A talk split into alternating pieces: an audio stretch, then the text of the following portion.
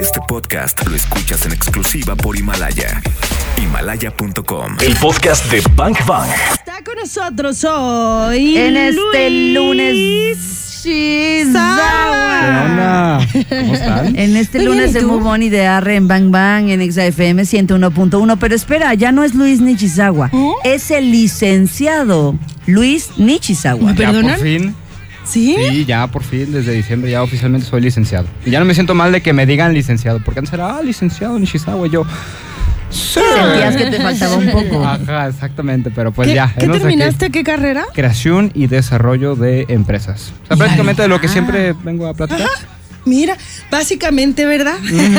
Señor Pues licenciado. felicidades, señor Gracias. licenciado. Felicidades y hoy le vamos a entrar a un tema chido. Ajá, como ¿Cómo se ve un poco el 2020 en temas de ¿Empresariales? empresariales? Ujú. Digo, como, como bien decía el título, mega tendencia, ¿ok? Y no solo 2020, sino de la década, del 2020 al 2030. Ahora, por definición, una mega tendencia son todos los cambios en nuestros comportamientos y actitudes de cada ser humano en esta tierra que van a redefinir cómo funcionamos de manera global. ¿Qué industrias se caen? ¿Qué industrias se quedan? ¿Y qué industrias se levantan? ¡Qué miedo! No, y lo más importante, cómo vamos a estar viviendo. Digo, para que se den una idea, en el 1982 la megatendencia que se anunció fue la era de la información. Fue algo sumamente polémico porque era una, una era industrial y la gente decía, no manches, pues... ¿Cómo que la información? O sea, Claro. ¿cómo vas a vender algo que no sea eh, tierra o comida? No, no olía Guau. business. La Ajá. información no olía a La business. gente decía, pues claro que eso no va a suceder, por supuesto que no, y lo echaron para atrás. Pero pues, ¿dónde estamos hoy en día? Todo lo que tiene que ver con la información es-. Es, parte de nosotros y no nos imaginamos vivir sin que eso estuviera. Entonces, Eh, Claro. una mega tendencia sí es una predicción, no siempre son certeras, pero sí nos pueden dar un, un vistazo de qué va a pasar en, en los siguientes años. O sea, lo que se vislumbra. Lo que se huele. Oye, pues claro, la era de la información. Estábamos justo hablando en la mañana, Clau, ¿no? De la. De- del, del momento este que estamos viviendo donde el contenido es lo, es lo más importante. Claro, y los mismos medios tradicionales, por ejemplo, televisión y radio, han tenido que adaptarse porque si no, va, o sea, adaptarse a la, a la nueva forma de consumo de la información por parte de la audiencia, porque es una audiencia dinámica. Totalmente. O sea, es, ya no se queda contigo por nomás quedarse contigo, ¿no? Entonces hay ya no es pasivo, o sea, ya no es tu emisor, tu, tu locutor, aquí yo aceptando tu mensaje y yo aquí ni lo ni lo mastico. O sea, ni no. No, como era antes. Antes así era, lo, lo decía Ja- Jacobo Zabludovsky y lo decía Jacobo ¿Cómo pudimos crecer con Raúl Velasco? No, ajá, ellos lo decían y Esa, va, y esa es era lo una herida que yo tengo ¿no? abierta y me punza todas Déjale las limón, noches todavía. No me eches porque no, no. Recuerdo Échale esa sal. generación y Ah, siento. no, ah, no, ah. Sal al animal. Siento dolor. Oye, bueno. sí, y ahora no, ahora estamos en, eh, justo como dice el, eh, eh, el licenciado. El licenciado. Ah, gracias. Eh, No, ya eres licenciado. Pues ya. bueno, estamos en una época sí de la información. No, y, y lo más interesante es usar una palabra clave que es adaptarse.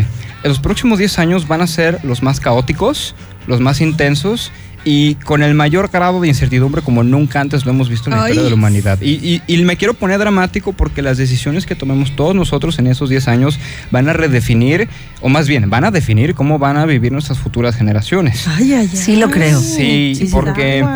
Bueno, como, como intro rápida, eh, en esta década China se vuelve el líder global. Eh, estamos acostumbrados a saber que Estados Unidos es, eh, ahí están los gringos, el sueño americano. Nuestros vecinos, nuestros estamos vecinos. cerquitas, si les va bien a ellos, nos puede ir bien a nosotros. Pero lo que muy poquita gente sabe y platica y ve es que Asia ya es el nuevo rey. Y China. Y en los próximos años, en el 2050, China va a tener un Producto Interno Bruto, creo que era dos, tres veces más grande que Estados Unidos. Entonces hay que empezar a aprender a hablar chino.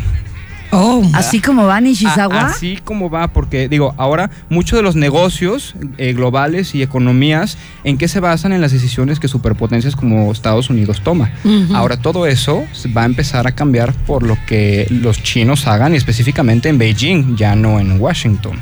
Entonces esa es una de ellas, y si no sabes absolutamente nada de los chinos, de su cultura, de cómo hacen negocios, o no entiendes ni más del lenguaje, pues te, te estás quedando atrás. ¿Por dónde? ¿Por dónde? Dónde? Digo, en, en los años 2000 y- o antes la gente se iba a Estados Unidos porque ahí es donde estaban las grandes oportunidades. Ahora ese país es China, entonces es básico. Si tú tienes un hijo, una hija, lo mejor que les puedes hacer desde el día de hoy es meterlos a clases de, de mandarín. Te lo van a agradecer cuando ya estén chambeando. Qué padre, Sí, Saber el- este ¿no? tipo de cosas. Ya en- mucha gente, cada vez más, están Y, y hay podcasts, cursos hay videos, hay, hay mil maneras, no hay excusas y, y ya debemos de hacerlo. Y, y esto va más aún para los que todavía no saben inglés. O sea, yo estoy hablando de- del mandarín como, como ya Segunda. tomando de... No, como Tercera. tercero. O sea, ya el, el mundo global habla inglés, ahora sigue el chino, entonces hay que tener los dos. Ok. Ok, Entonces, bueno, eso es, eso es una, un- una mega tendencia ya bastante obvia. Se ha visto en, en redes sociales, en noticias, el auge de China. Pero también otro tema bastante interesante es el crecimiento del número de la población. O sea, cada vez somos más personas en este planeta.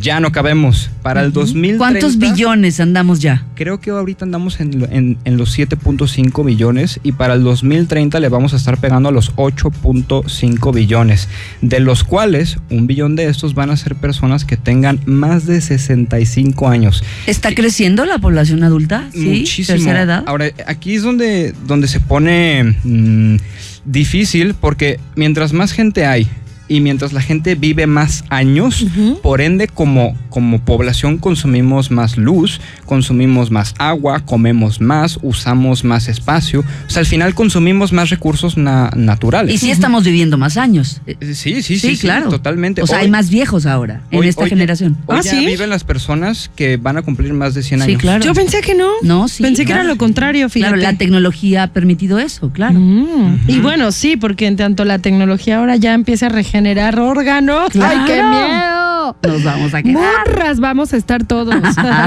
No, y- Y, eso que dices es bien interesante. Digo, no es el tema de hoy, lo traigo después, pero en unos 10, 15 años va a ser normal ir a una tienda por un riñón. O sea, nos vamos a poder estar ca- intercambiando partes de nuestro cuerpo y nos vamos a estar puliendo. Pero eso ya es otro tema muy Sí, que polémico. lo haremos en otra ocasión porque está muy loco. Ahora, este tema. eh, Imagínate. Eso déjalo para capítulo de The Mirror Mask. Así Sí, se ve. ¿No? Entonces, ¿qué pasa si hay más gente? Pues tiene que haber más ciudades o ciudades más grandes. Eso me lleva a la tercera mega tendencia que son las mega ciudades. ¿Por qué creen que se le pone mega a ciudad? Por. Porque son ciudades en donde ya viven un mínimo de 10 millones de personas a 20 millones de ¿Y personas. ahorita cuáles serían las mega ciudades? El número uno está Tokio, creo que tiene 33 eh, millones de personas. Ay, ay, ay. Está- México debe estar en el top 5, ¿no? México, creo que 1, 2, 3, 4, 5, 6, 7, 8 es la octava. es la octava. Es la octava Ciudad de México y le precede Sao Paulo y bueno, también está Shanghái, Yakarta, Nueva Delhi, Seúl, Nueva York. Ahora, ¿qué es lo interesante de esto? Si ahorita así está el tráfico de Guadalajara, imagínense los siguientes Cuando seamos años. una mega ciudad. Eh, Si me explico, o sea, si ahorita ir de un lado al otro ya te toma 15, 20, 30, Ay, 40, no. una hora, se va a poner muchísimo, sí, sí, sí, sí, por... Ajá, sí, todos estamos Guau. haciendo eso. Ok, entonces aquí tenemos ya varias megatendencias. ¿Qué quiero dar a entender? Una megatendencia por sí sola no te lleva a ningún lado, pero cuando tú las empiezas a mezclar es cuando se pone bien interesante. Entonces, el auge de China como potencia mundial, que China es la fábrica del mundo. China es el segundo país que más contamina en, en- en este pan- ¿Qué planeta. más produce? O sea, de aquí en esta estación seguramente el 80% fue producido en, en China. Entonces, bueno, uno, China. Dos, muchísimas más personas, tirándole a 8.5 billones de personas 2030. Y tercero, el auge y el crecimiento de megaciudades, por consecuente, ¿qué nos lleva? Y es la cuarta megatendencia y es la más amenazante. de El todas. clima. Nos dijiste, hay que subirse a toda la ola pues digital, hay que aprender chino, ¿no? Mandarín. Sí. Este, Hashtag por sí. Por sí. Por sí. eh, ¿Y en qué nos quedamos? En que va a haber muchísima más gente, van a hiper mega crecer las ciudades, Las y por ende la contaminación va a llegar a un nivel como nunca antes lo hemos visto. Que este sería seguramente el punto 4, ¿no? El- clima, el tema del clima. Y, y- y quiero meterme más en esto porque es la, la que va a dominar todas las otras mega, megatendencias. O sea, como les decía, puede haber mucha tecnología, pero si no hay gente, pues, pues de nada, nada sirve. ¿me Claro. explica? Ujú. Entonces, ¿por qué me es importante para mí empezar a compartir de esto? Porque uno, la gente no sabe qué está pasando y los que saben poco o medio están asustados o no saben qué hacer. O hay gente que simplemente, como no tiene una solución próxima, no hace nada al, al respecto. Entonces yo he hablado con gente que no entiende de dónde sale el, el cambio climático y pues bueno, voy a comenzar por ahí. Primero hay que entender que el cambio climático, el cambio climático es algo natural, es algo que, Sí, es, que siempre ha existido desde el inicio de los, de los tiempos, pero hoy estamos viviendo un cambio climático antropogénico. Aceleradísimo. Es decir, el que está siendo generado por actividad del hombre. E- Es decir, ese cambio climático lo estamos acelerando a un ritmo que la Tierra por sí sola no, no lo puede aguantar, no puede lidiar de esto. ¿Y por qué se genera eso? Todas las luces que tenemos prendidas en nuestras casas, las computadoras que usamos, los celulares que, eh, que usamos para hablar, WhatsApp, lo que tú quieras, los carros que manejamos, eh, cuando nos bañamos, Lo que cuando, co- comemos, cuando comemos, el vestido. prácticamente el 100% de, de nuestro estilo de vida, desde que nos levantamos hasta que nos dormimos, de una u otra manera consume energía. Y solo hay ahorita em, que están contaminando tres tipos de fuentes de energía. El gas, el carbón y el petróleo, los tan famosos y tan renombrados combustibles fósiles. Ahora, ¿cuál es la bronca? El hecho de que haya un exceso de combustibles eh, fósiles en la atmósfera hace que ese calor se empiece a quedar aquí y no salga, no se vaya al espacio. Entonces, nuestro buen amigo Sol manda más rayos para, y, y luces y lo que tú quieras para mantener el clima. Entonces, súmale eh, todo lo que nosotros estamos Generando. consumiendo, más lo que nos manda señor Sol, y todo se está empezando a quedar atrapado, no se está logrando salir. Entonces, prácticamente nuestro planeta está Contaminado. eh, eh, exactamente, por eso cuando, no sé, llegas del aeropuerto a Guadalajara y vas hacia tu ciudad, vas viendo la enorme capa de... de- smog, eh, de, contaminantes, de químicos. Me- A mí me ha pasado en dos ocasiones ir por ahí de las seis de la tarde es cuando está oscureciendo, ¿verdad? Sí. Eh, como para hacia el aeropuerto y se ve rojo, pero tétrico. O sea, de verdad, no sé si, no sé si se han fijado bangers, pero hasta digo, wow, esto parece de película. Y creo que tiene, o sea, responde mucho a esto, Sí, ¿no? claro. Sí, está bastante fuerte y, y aquí el tema es que muchos no vislumbran cuáles van a ser las consecuencias porque creen que no va a pasar o que van a tardar muchísimos años, pero tengo un dato bien, bien fuerte. En el 2025, según las Naciones Unidas, se pronostica que 1.8 billones, billones de personas van a tener absoluta escasez de agua. La octava Ay, parte de la ay, población. ay, ay. 1.8. Ahora, yo no sé ustedes, pero esto a mí me quita el sueño todas las noches. O sea, nada más leo de esto, nada más me documento de esto porque quiero ver cómo le tenemos que hacer entre todos. A ver, Nichi, pero ¿a dónde nos estás llevando? O sea, que hagamos una reflexión acerca de debemos de consumir menos o producir otro tipo de cosas para evitar esto o tendríamos que producir cosas para contrarrestar esto o aprovechar aprovechar lo mal que vamos a estar para generar industrias que ayuden a, o sea, a ver, ¿a dónde nos llevas? Todo al mismo tiempo de lo que acabas de decir. A ver. Ese es un problema tan, tan complejo que los gobiernos del mundo por sí solo no lo pueden resolver. Tiene que ser una colaboración de todos nosotros. Claro. ¿Cuál es la...? un- encontré una analogía buenísima de un autor que decía, tenemos que prepararnos para la crisis climática como nos preparamos para la Segunda Guerra Mundial. Cuando eran los inicios de la Segunda Guerra Mundial, en los países que iban a, a tener conflicto, imagínense la cantidad de información que había en todos lados. La propaganda, todo, todo, todo la información que había para que el ciudadano se preparara para Claro. lo que iba a venir. Eso es lo que quiero que hagamos a- ahorita. Desde lo más sencillo que es cambiar ciertos hábitos en nuestro estilo de vida, hasta los que quieran agarrar el reto y ponerse a emprender para solucionar la crisis climática, hacer negocios en base a ello y poder generar un nuevo estilo de vida. O sea, quiere Que decir ya- que de lo que hablaste hace un momento, de esta eh, exceso de población, vamos a hacer Ujú. 8.5 mi- billones de personas, va a haber gente mayor, o sea, casi eh, un billón de personas van a ser adultos mayores. Exactamente. Entonces, todo esto, es- este panorama nos va a generar un asunto climático, nos va a Exactamente. generar a lo mejor que cambiemos nuestra forma de chambear. Urgentemente. Ok. y seguramente también va a cambiar la forma en la que nos estamos educando para Sí. hacer frente a esto que nos acabas y de hasta poner en la mesa. congeniamos como Y, personas. y yo creo sí. que a lo que nos está orillando también, Luis, es a investigar un poquito más y no sentirnos ajenos a todo esto. O sea, no creer que estamos lejos de que faltan muchos años o que solo puede pasar en otros países y que a nosotros no nos va a tocar, ¿no? No, vean el Creo cambio que de hay que prepararnos. Sí, claro. O sea, ¿cómo ha estado? Hace bueno, frío, ¿cuánto duró el invierno? todo. Nada. Nada, ¿no? Nada.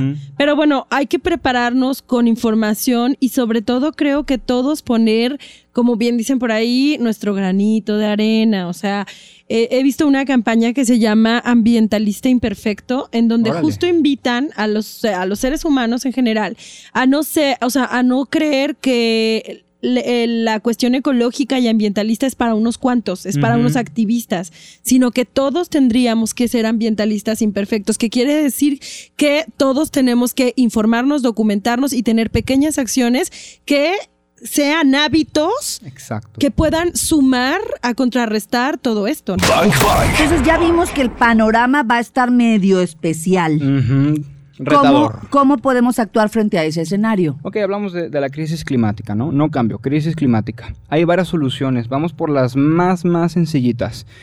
Uno de los principales contaminantes es el gasto eléctrico, es decir, lo que gastamos, por ejemplo, por, lo que más gasta es mantener refrigerada nuestra comida. Pero hoy en día, digo, al menos yo no conozco, prometo ponerme las pilas, yo no conozco una solución que sustituya al, Al refri. al refri. En este momento. En este, ah, pero va a haber un emprendedor Ya debe haber, o sea, ya debe, haber. Tiene Pero que- luego de pronto ese tipo de cosas son bien elevadas en costo, ¿no? Eh, eh, eso que acabas de decir es, Es lo más importante de este tema, porque la economía verde es cara. Todavía es muy cara. Todavía. Pero o sea, el hecho de comprar de que tu shampoo, que tu jabón, que tu pasta, Es que caro. tu tal, es el doble del costo de lo que te cuesta. Aparentemente, ¿eh? El doble del costo de lo que te cuesta lo, lo La comercial. producción en masa, Eh, sí. digo aparentemente porque el costo a la larga pues va a ser peor, ¿verdad? pero, pero aquí quiero que, que reflexionemos. Sí, pero también así inició la industria de las computadoras y de los celulares. Al, al inicio era algo sumamente exclusivo, sumamente caro, pero con el paso del tiempo, como empezó a haber muchísima más demanda, se, fue, se fueron abaratando los costos. Lo mismo va a pasar con la economía verde. Por eso insisto, el que quiera emprender un negocio desde ahorita, busque qué le gusta, qué le apasiona o qué consume y vea cómo lo traduce a una economía verde. Porque sí, tal vez ahorita sea más costoso, pero con el paso del tiempo, el mismo humano va a empezar a consumir ese tipo de productos, se va a abaratar y ese emprendedor que desde ahorita se puso las pilas, en unos 5 años, aparte de que va a estar haciendo un, un bien al planeta, va a tener un negocio que le va a estar dando su buena lana. Oye, Nichi, y sin meterme a profundidad, pero también hay muchísimos intereses de por medio. O sea, yo me pongo a pensar, o sea, ¿cómo es posible que hayamos, entre comillas, eh, visitado la Luna, ¿no? Pisado Marte, ¿no? Encontrado agua en Marte y de pronto no sepamos cómo, con un recurso mucho más económico y accesible, refrigerar nuestros alimentos. Ujú. O sea, está- hay cosas como extrañas, ¿no? Yo tengo una, una cierta hipótesis en, en todo lo que he investigado. Hay un, hay un científico que dice, se ha comprobado mil y una vez que existe el cambio climático. Dos, se han dado mil y una soluciones y aún así la gente no quiere. ¿Qué es lo que dice el científico? La verdadera, verdadera solución es una transformación espiritual del ser humano Mm. y que dejemos atrás nuestros intereses propios, avaricia, Mm. flojera, apatía. Y- y- ¿Y, Comodidad. saben cómo termina la, la frase? Y un científico jamás va a saber cómo resolver eso. Fuerte, ¿no? Entonces, regresemos a, la- a las soluciones. El hecho de esforzarte por sales de tu casa y dejas todo apagado. Por lo Tú, menos. o sea, tú, tú- tú, tú. Y desconectado. Desconectar, porque Desconectar. ¿en qué gasta Ajá, más no un microondas? Y se no echan en a el perder uso. mi comida. No, el refri no. El Ah, refri no. no, el Eh, refri no. Lamentablemente a- ahorita, prometo que lo traigo para la Sí. siguiente vez, ya debe haber algo. Pero el, un microondas, un tostador, cual- un- una lámpara, si tú estás escuchando eso y dices, no pasa nada si dejo yo mi lámpara conectada, es que sí pasa, porque no nada más eres tú, son miles y miles y miles y miles y miles Aquí de hemos personas. platicado eso, ¿no? De multiplicar por 8.5 billones Ajá. De refrigeradores. Eso que tú Digo, en el caso que tuviéramos uno por humano, ¿no? Sí, sí, sí, sí, sí. O sea, la verdad es que eh, volvemos a lo mismo, ¿no? Creer que la solución está afuera, que la solución o lavar el gobierno, No. ay, no, eso ya está súper. Pero ¿quieres saber algo, algo cool? ¿Cómo un emprendedor puede tomar eh, ventaja de esto? Todos sabemos que tenemos que reciclar basura. ¿Cuál es el principal pero que alguien le pone a reciclar basura? Es que llega el de la basura Y la revuelve. avienta todo Ajá. y ya, ok. Que ya hablábamos que Sí, no sí. es así, que Mm. aunque la revuelva, de todas maneras, este, es, es- es algo bueno Ah, eso es- separar eso de claro. interesante. Y ahora, ¿qué es lo que dice este emprendedor que tiene una empresa llamada Grupo Sarre? Él dice, yo voy a tu casa a la hora que tú me digas, yo agarro todo lo que tú ya separaste y si no está el sin, yo termino de separarlo, yo lo reciclo, reciclo y todo lo orgánico yo me encargo de transformarlo en composta claro. para que pueda regresar al ecosistema. Ese es un emprendedor que no solo está generando un ingreso para él, que tiene una empresa, sino que está resolviendo este problema. La crisis del cambio climático y que el emprendimiento deberá ir enfocado en solucionar problemas, pues eh, eh, no solo de este tipo, sino problemas sociales, digamos, Exactamente. que a la par, pues obviamente te hagan ganar lana, pero Claro. estábamos, eh, digo, hace algún tiempo ya nos lo habías dicho, ¿no? Que el emprendimiento que no tiene... eh, una, o sea, que no tiene como una al ayuda, un De apoyo, un responsabilidad tinte, social. ajá, que ya no funciona. O- obviamente funciona, pero hay que tomar en cuenta que en esta década también el 34% de la población van a ser los millennials. Los tan famosos millennials y tan acribillados en redes sociales ahora van a, va a ser la mayoría de O sea, la... van, a, van a ser los que tomen las decisiones. y los mayores consumidores y los que digan... a Ya esa están siendo. Exactamente. Ya Entonces, el mayor millennial que tiene 30 años, ¿no?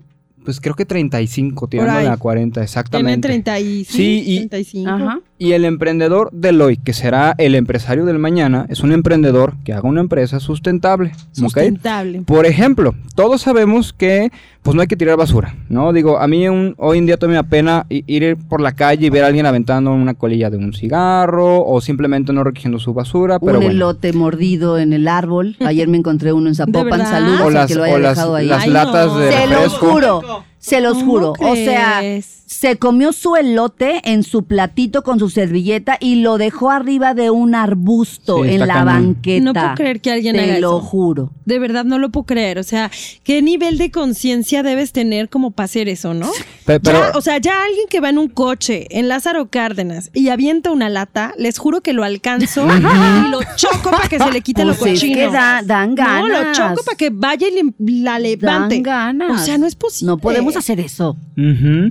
Y, y- y también digo, igual por mi parte, no sé, voy caminando y sé que suena sucio, pero si, si veo cosas tiradas y ya voy a mi casa o ya voy a algo, si, si hago ese pequeño esfuerzo de recoger ciertas cositas sí, o, claro. o si hay un bote de basura cercanos, pues, pues sí lo Sí, pongo, ¿no? bien, de digo, al- acuerdo, al está final vamos a ser más, más los buenos con el paso del tiempo. Pero ahora, con el tema de, de- de la basura y, y de evitar desechables, hay una empresa que acabo de encontrar que me encanta, que se llama Circular. Es Circular-MX en Instagram. Y ellos lo que hacen son, son unos, unos vasos hechos a base de residuos para que te lo lleves a las fiestas, a los conciertos, a los raves, a todo lo que se te ocurra y no estés gastando y consumiendo el famoso vaso rojo de desechable. de. Pero los diseños están bien fregones. Sí. Entonces no solo es un vaso, sino es un vaso que brilla en la oscuridad, que se ve padrísimo.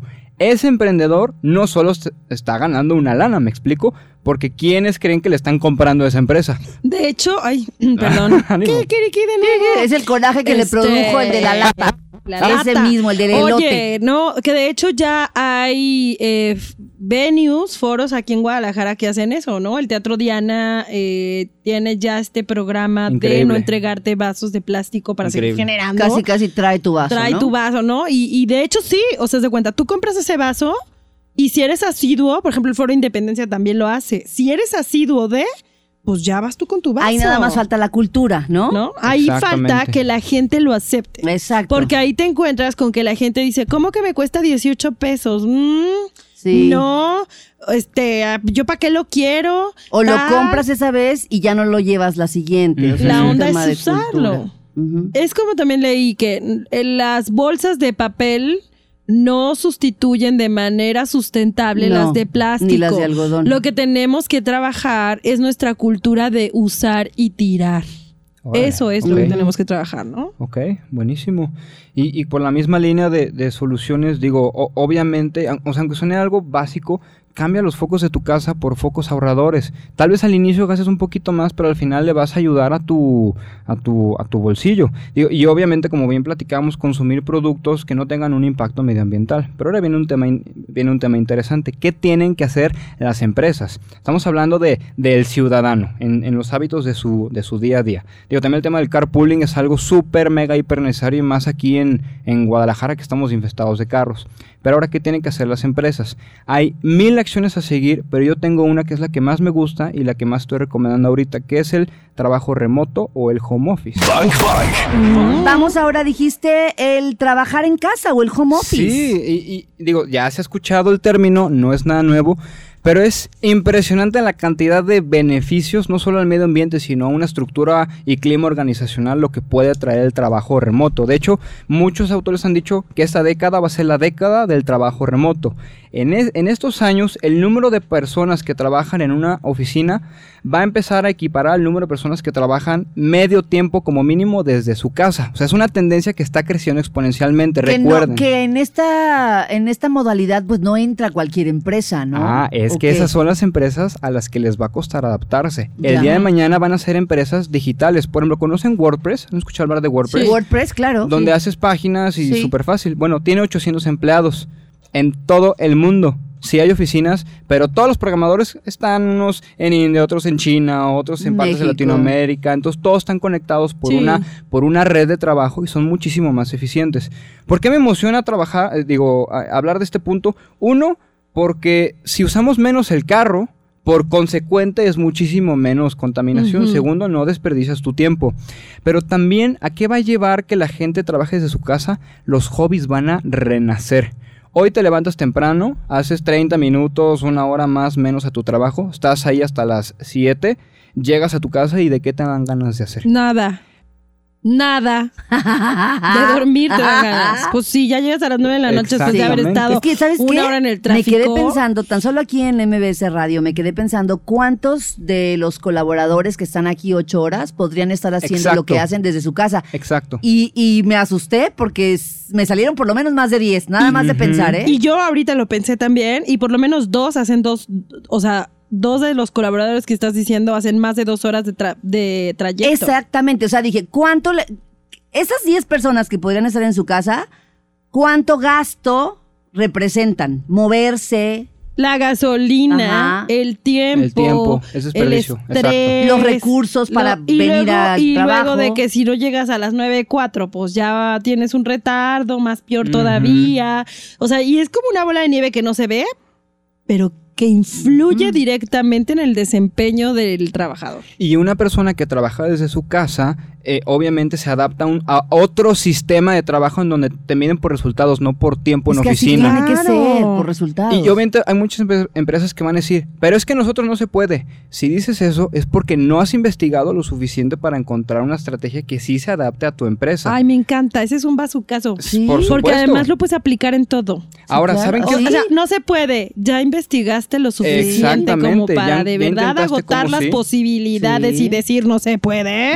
Aparte es un vean esto, si las empresas empiezan a ser todavía más digitales, vamos a tener acceso al talento global, es decir, no solo voy a poder contratar a alguien que vive cerca de aquí, sino una persona que vive en cualquier otra parte del El mundo. diseñador de tu empresa puede estar en Estados y Unidos. hay gestionadores de trabajo, hay trabajo online, ¿no? Sí, Claro. En como un- donde ahí, este, yo traba, o sea, yo sí he trabajado así y está bien chido. Ahí ya pones toda la lista de tareas y uno está en España y otro está en no sé dónde y está padrísimo. Exactamente, entonces la empresa que desde ahorita no empieza a ver el cómo sí, se va a empezar a quedar para atrás. Recordemos, cada vez hay, o sea, cada vez los millennials van a ser los que toman las decisiones. Entonces, una empresa 100% tradicional se nos va a empezar a quedar para atrás. Y nos quedaría un rubro más que sería la educación virtual, ¿no? Rápidamente, por lo mismo, vamos a pasar más tiempo en casa, en internet. ¿Qué creen que va a pasar con las universidades? Pues se van a empezar a fraccionar. porque El sistema educativo es un sistema educativo fallido. Mide a todos de la misma manera, te endeuda. ¿Cuánta gente no está endeudada por sus universidades en Estados Unidos o en México? Entonces, trabajo remoto, acceso a- al internet, a, creo que era el 60% de las personas en esta década. ¿Qué va a ser un profesor? En vez de depender nada más de una universidad y de un salón de 50 alumnos, 30, 40, Va a dar por todo el mundo. a mil personas Claro. como mínimo. Entonces, en un webinar, ¿no? exactamente. Entonces, esas son las, las, las megatendencias. Y bueno, Si Gracias, eh, licenciado Nishizawa. Pero ¿en qué anda? Porque seguramente algo viene en puerta para usted. Sí, por supuesto. ¿Qué Pues- tiene? Pues con mucho orgullo les comparto que este es el año en donde vamos a sacar nuestro primer diplomado de negocios. Ya no solo un taller de uno o dos sábados, un diplomado de dos meses y medio en donde tú, si te interesa y tienes una compañía y quieres saber cómo adaptarla a estas megatendencias que acabamos de platicar y que no se te vaya el tren, nosotros te vamos a entrenar. Vamos a hacer nueve speakers. De hecho, un speaker es Alicia Márquez. Ustedes ya, claro, ya, financiera ya vino del aquí. tamaño del mundo. ¿Qué es lo importante? Cada persona de este diplomado vive de lo que te va a enseñar. Es 100% práctico. No embarrarte en la silla y estar viendo nada más una diapositiva. Mucho debate, ¿Eso mucho movimiento. Empieza el 3 de marzo y de hoy hasta el 31 de enero estamos sorteando un boleto gratuito para toda la gente que entre a mi red social de Instagram, arroba luis.nishizawa, y le dé clic en el enlace porque el 31 de enero vamos a hacer ese sorteo para que una persona pueda ir al diplomado. Oye, qué fregón está. Claro. O sea, si quiero participar, voy a tu Instagram. Ajá. Ah, y, ya está. Y le picas al link que dice ahí, quiero información del ¿Y sorteo, el shalala. diplomado cómo se llama? El Tao Empresarial. ¡Ey! El Tao empresarial. Qué no es el Tao. Tao, ¿eh, Karina Torres? ¿Qué es el Tao? Es el Tao Tao. ok. ¿Qué es el Tao? El, el Tao simboliza el, el todo, el algo integral. Por eso es el Tao. Empresarial, porque vamos a ver desde ventas, planeación, finanzas, temas legales, temas fiscales, eh, temas legales laborales, todo lo que un empresario moderno debe de saber es lo que va a aprender en el. Tao Empresarial. Qué padrísimo, suena súper Venga. bien. Sí, Te vamos a muchas caer. gracias, Vientos, Luis. Muy bien. Gracias. Gracias, licenciado. Nishizawa, por el tema de hoy. Vientos, arroba luis.nishizawa. Ya escuchamos lo mejor de este podcast. ¿Cuántos bazucazos recibiste el día de hoy? Porque yo me voy muy descalabrada. Anótalos todos. Y si los quieres escuchar en vivo, pues sencillo, búscanos en ExaFM 101.1 o también lo puedes hacer en las plataformas digitales. Todos los días de 1 a 4 de la tarde por XFM 101.1. Ahí está Bang Bang en vivo. Arroba ExaGDL. Yo soy arroba caritorres.mx. Y yo soy arroba claudiafranco.mx. Gracias por escuchar este podcast, Bangers. Te voy a disparar, te voy a disparar.